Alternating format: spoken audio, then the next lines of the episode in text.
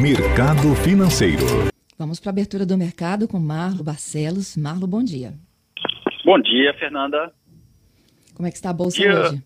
É, mercado animado, Bolsa Paulista avançando 0,43%, seguindo o bom desempenho também da economia americana após dados positivos por lá e começo de, e começo de balanços corporativos também no mercado americano. Com isso, a Bolsa Paulista sobe 0,44% a 128.730 pontos. Mercado americano, o índice Dow Jones sobe 0,21% e a Bolsa Eletrônica Nasdaq avança 0,75%. Já na Europa, o dia é misto nas bolsas.